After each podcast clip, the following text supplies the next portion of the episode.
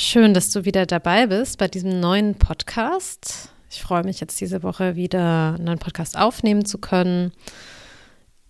Ähm, ich war ein bisschen krank, also erkältet und aber jetzt geht es mit der Stimme wieder ganz gut, sodass ich zum Glück diese neue Podcast-Folge aufnehmen kann. Ja, ich würde sagen, das ist so ein bisschen die Fortsetzung von den vielleicht letzten beiden Podcast, Podcasts, falls du die gehört hast. Ah, da ging es ja sozusagen um diesen Übergang, wenn du aus was Toxischem kommst und dann in eine neue Beziehung reinkommst, wie das ist. Ähm, und heute habe ich noch einen Aspekt, den ich besprechen möchte. Und zwar geht es um Toleranz in Beziehungen und auch so ein bisschen um die Themen Vertrauen und Eifersucht. Ja, denn wenn du dann in einer neuen Beziehung bist, das hatte ich schon mal gesagt, und in einer gesunden, stabilen bist, dann kommen andere Themen. Und das ist, also Toleranz, ja, ist insgesamt natürlich ein wichtiges Thema. Aber ähm, warum ich das ansprechen möchte, ist, dass ich glaube, es ist vor allem dort ein Thema, wo man es mit Bindungs- und oder Verlustängsten zu tun hat. Also jemand, der sehr bindungsängstlich ist, wird irgendwann in der Beziehung, wenn er dann anfängt loszulassen und sich einzulassen und wirklich ankommt, immer mehr ankommt in der Beziehung, häufig eher verlustängstlich. Also die Bindungsängstlichen kippen dann eher in die Verlustangst. Und das ist schon auch ein Moment, vor dem viele Angst haben und das irgendwie intuitiv auch so wahrnehmen oder unbewusst, zum Teil auch bewusst und sich dann nicht weiter einlassen, um so eine gewisse Distanz zu halten. Ich glaube, das führt irgendwann zu sehr unbefriedigenden Beziehungen oder sozusagen Krümelbeziehungen oder Nichtbeziehungen. Daher ist das wahrscheinlich nicht unbedingt der Weg, wie man Beziehungen erhält. Und es ist bestimmt ratsam, da einfach mal hinzuschauen. Also wirklich mal zu gucken, was ist es denn eigentlich mit dieser Verlustangst? Und Menschen haben Angst vor dem Schmerz ja, der Verlustangst und natürlich auch davor, dann vielleicht abhängig vom Partner zu werden. Wenn man sich aber auf dem Weg hin zu einem gesunden Beziehungsleben bewegt, einem stabilen Beziehungsleben, dann kommt man eigentlich nicht drum herum, sich das Thema auch einfach mal anzuschauen. Ja, und an dieser Stelle sei auch wirklich gesagt, das habe ich bestimmt auch schon in einem anderen Podcast gesagt, dass wir in Beziehungen in einem gewissen Maß natürlich immer abhängig sind, ob uns das jetzt passt oder nicht. Also wenn wir uns wirklich einlassen wollen, müssen wir auch mit einer mit einem gewissen Maß an Abhängigkeit umgehen können. Und ich spreche jetzt hier aber nicht von der Abhängigkeit, wie wir sie bei starker Verlustangst kennen äh, oder in diesen On-Off-Beziehungen, ähm, die Abhängigkeit, die ja irgendwie auch mitschwingt bei einer Liebessucht. Mm, und die, diese Abhängigkeit, die, die so heftig ist, die gleicht ja eher der Abhängigkeit von einer Eltern-Kind-Beziehung. Und das hat natürlich nichts in einer Liebesbeziehung zu suchen. Ähm, warum sage ich das? Ich, ich will wirklich nochmal betonen, Unabhängigkeit komplett gibt es, glaube ich, nicht in ernsten, tiefen Liebesbeziehungen. Also, wenn wir uns einlassen, geben wir uns da auch einfach ein Stück in die Hände des anderen.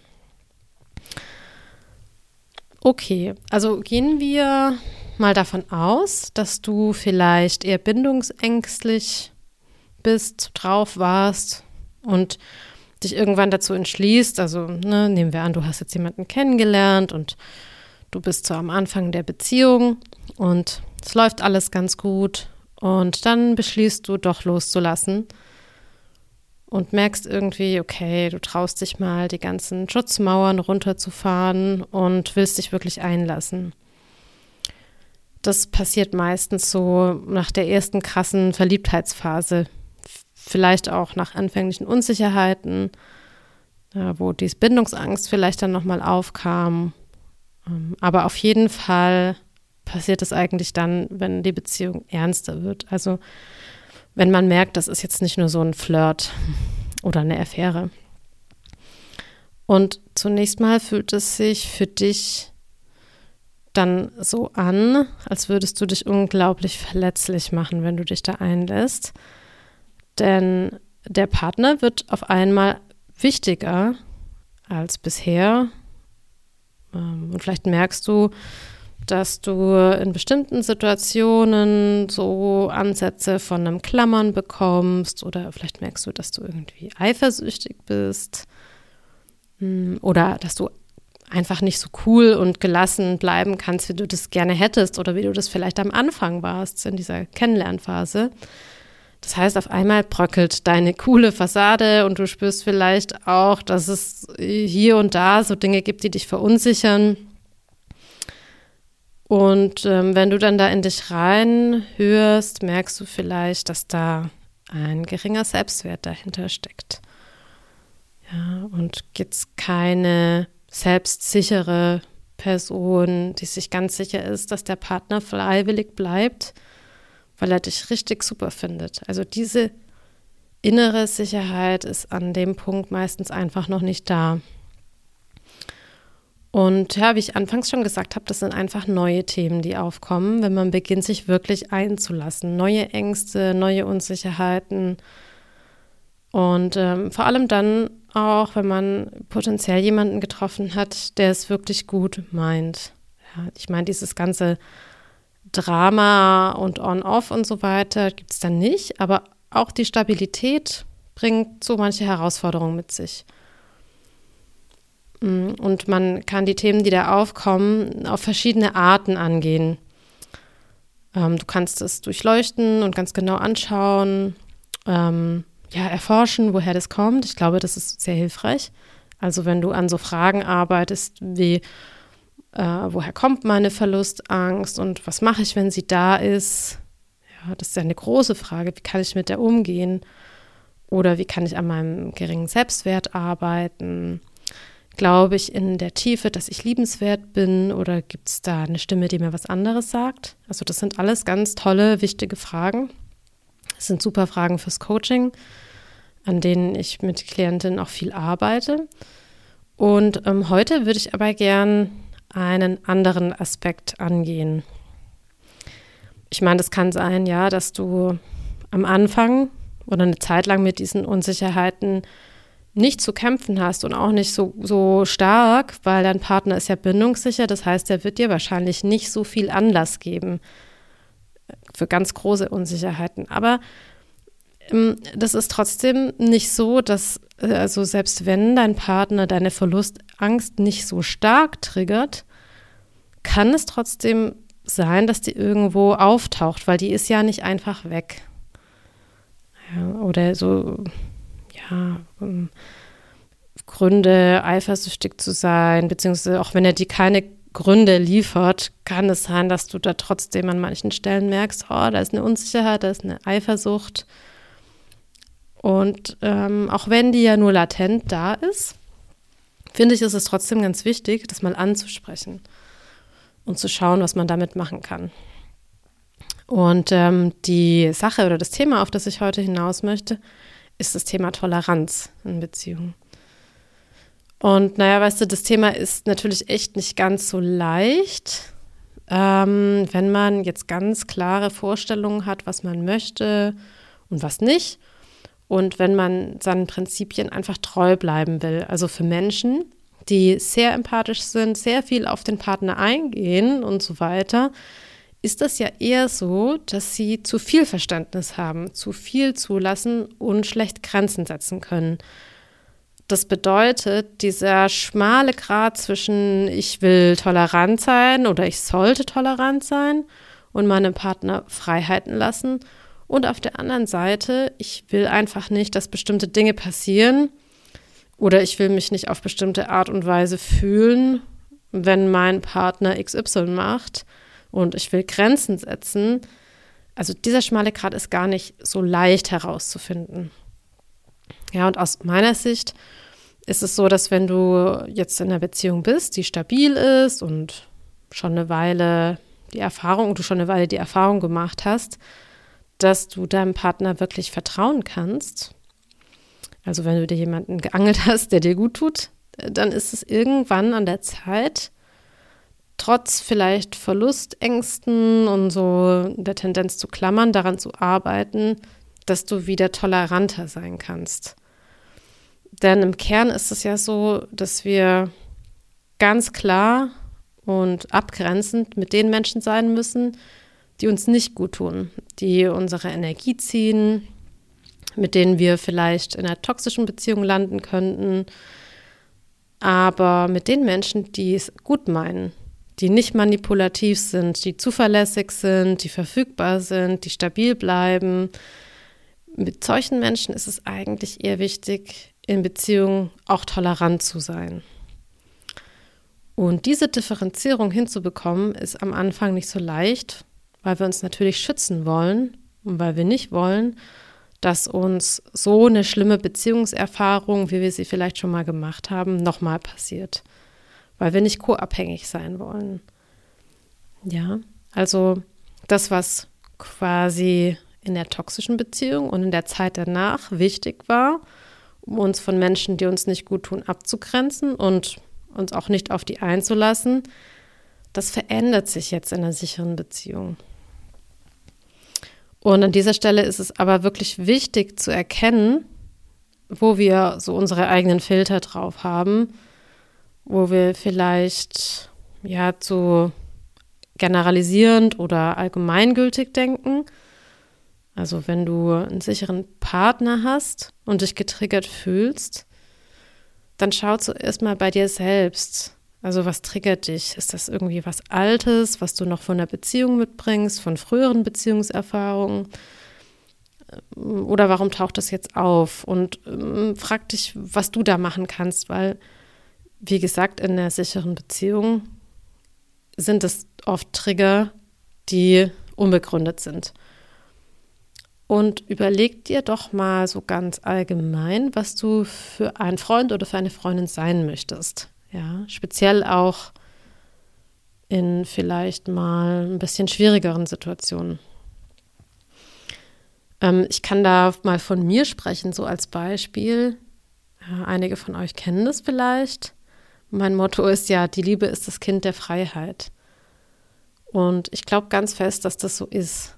Jeder Mensch ist so individuell, braucht ganz unterschiedliche Dinge, um glücklich zu sein und möchte sich auf unterschiedliche Art und Weise entfalten und Dinge tun, die ein anderer vielleicht nicht tun will. Das bedeutet, mein größter Wert in Beziehungen ist, dass mein Partner sich entfalten kann und dass ich ihn dabei unterstütze, ganz er selbst zu sein und zu werden und ganz zu sich zu finden und sich selbst zu spüren. Es gibt bestimmte Regeln, die ich in meiner Beziehung auch immer mal wieder bespreche. Aber abgesehen davon wünsche ich meinem Partner, dass er frei sein kann, weil ich auch weiß, dass seine Liebe zu mir ja dann wächst, wenn er ganz er selbst sein kann, wenn er sich frei entfalten kann und entwickeln darf. So, das klingt jetzt alles so toll. Und in der Theorie finde ich das super genial und denke mir, wow, geil, so eine Freundin will ich sein. Ja, scheitere ich in der Praxis manchmal? Natürlich. Meine Trigger sind ja da. Meine Ängste sind auch da. Und auch wenn die besser geworden sind und ich da ganz viel schon heilen konnte und dran arbeiten konnte, bin ich ja auch nur Mensch und habe manchmal Reaktionen. Und ich komme da schon auch manchmal an meine Grenzen. Und dann muss ich mich immer wieder daran erinnern, dass mein Beziehungswert oder was mein Beziehungswert ist und dass dieser Beziehungswert größer ist als der Trigger in dem Moment. Und dass ich den Trigger überwinden kann für den Beziehungswert. Es gibt Situationen, in denen verhalte ich mich blöd, wie ein kleines Kind. Ähm, aber was uns dann ungemein hilft, ist dass wir zum einen eben diese Vision und Vorstellung von einer Beziehung haben und dass wir immer viel miteinander reden. Also wir sind uns auch einfach nicht zu schade, uns gegenseitig darin zu unterstützen, zu erkennen, was da gerade los ist und dann daran zu arbeiten. Das bedeutet eben nicht genervt zu sein, sondern immer wieder gewillt zu sein, daran zu arbeiten und uns gegenseitig zu unterstützen. Also wirklich ganz offen darüber zu sprechen, was einen gerade umtreibt, sich entschuldigen zu können, sich Fehler eingestehen. Und ja, das alles gehört einfach dazu. Ein Beispiel, bei dem ich oder bei dem wir immer mal wieder in Konflikt geraten sind, war, mein Freund ist eher extrovertiert und kann immer unter Menschen sein. oder meistens, ja. Ihn strengen Menschenmengen überhaupt nicht an, sondern er feiert es richtig. Und ich hingegen bin eher introvertiert. Ich liebe intensiven Kontakt zu einzelnen Personen oder auch zu einer kleinen Gruppe, zwei, drei Menschen. Und ich liebe es, Zeit für mich alleine zu haben. Also ich, ich tanke auf, indem ich Zeit für mich allein habe. Und das hat zu Beginn schon ziemlich oft dazu geführt, dass wir wirklich unterschiedliche Bedürfnisse hatten und einer von uns dann durch, in, in der Situation total in Bedrängnis gekommen ist. Mm, oder mein Freund zum Beispiel, der ist sehr spontan und ich muss eher planen. Ich fühle mich sicher, wenn ich planen kann. Und was geholfen hat, war, dass wir erstmal akzeptiert haben, dass der andere so ist, wie er ist und dass wir selbst auch so sind, wie wir sind. Und dass beides völlig in Ordnung ist und dass beides auch genauso sein darf. Das ist der erste Schritt. Und im zweiten haben wir uns dann überlegt, wie weit wir in bestimmten Situationen aufeinander zugehen können und wie weit wir uns dem Wunsch des anderen annähern können. Und das ist etwas, das funktioniert manchmal und manchmal auch nicht. Ja, weil je mehr ich mich für den anderen dann verbiege, desto schwieriger wird es einfach. Und daher haben wir dann irgendwann beschlossen, dass das ein Thema ist, über das wir sehr, sehr, sehr gut kommunizieren müssen, weil wir da einfach so unterschiedlich sind. Und ja, was diesen Bereich betrifft, jeder wirklich gut für sich selbst sorgen muss.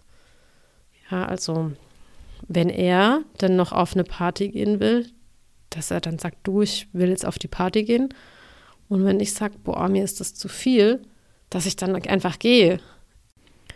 Ohne dass einer von uns dann irgendwie ein schlechtes Gewissen hat oder ja, irgendwie sauer ist oder so. Ja, also das muss dann möglich sein. Und es gibt so ein paar Ausnahmen, wo das nicht geht. Also wo wir sagen, wie, egal was passiert, wir gehen, auch äh, wir gehen zusammen zu, äh, nach Hause. Ähm, und das sprechen wir dann aber auch vorher ab. Ja, also insgesamt versuchen wir im Voraus darüber zu reden, was unsere Wünsche und Vorstellungen für den Tag sind oder für den Abend und gleichen so ab, wie wir das Ganze angehen können so gibt es dann keine falschen Erwartungen von irgendeiner Seite. Und auch da, es braucht einfach Toleranz und Verständnis dafür, dass der andere eine ganz eigenständige Person mit eigenen Bedürfnissen ist, eigenen Dingen, die ihm gut tun. Und das ist ja auch gut und wichtig so. Wir leben zusammen und ja, wir bereichern uns gegenseitig Mm, und versuchen uns irgendwie zu unterstützen und so weiter, aber wir sind nicht eine Person.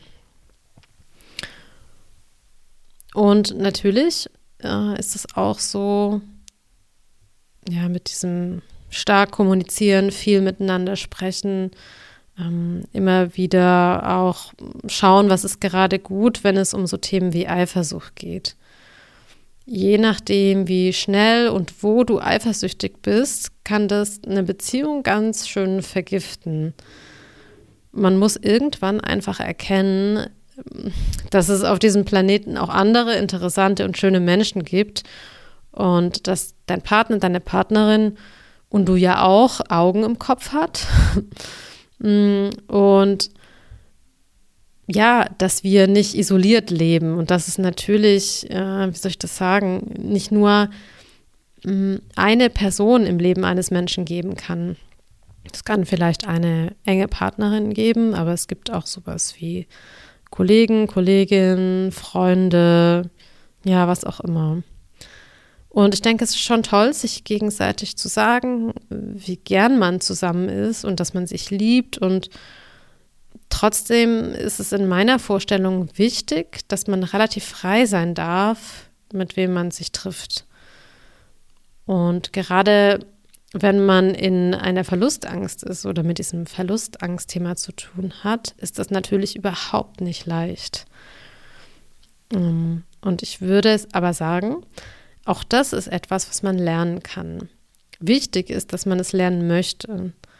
Also, dass man lernen möchte zu vertrauen. Dass man mit der Zeit merkt, es ist okay, wenn mein Freund oder meine Freundin sich mit anderen Frauen oder Männern trifft. Ich habe zum Beispiel am Anfang immer gesagt, wenn du sicher bist, äh, dass sie für dich keine Gefahr ist oder kein Reiz darstellt, ja, wenn du weißt, dass es, ne, du kannst da irgendwie stabil sein, dann trifft dich. Ja, ich vertraue darauf, dass du das gut einschätzen kannst. Also ich habe sozusagen die Verantwortung bei ihm belassen.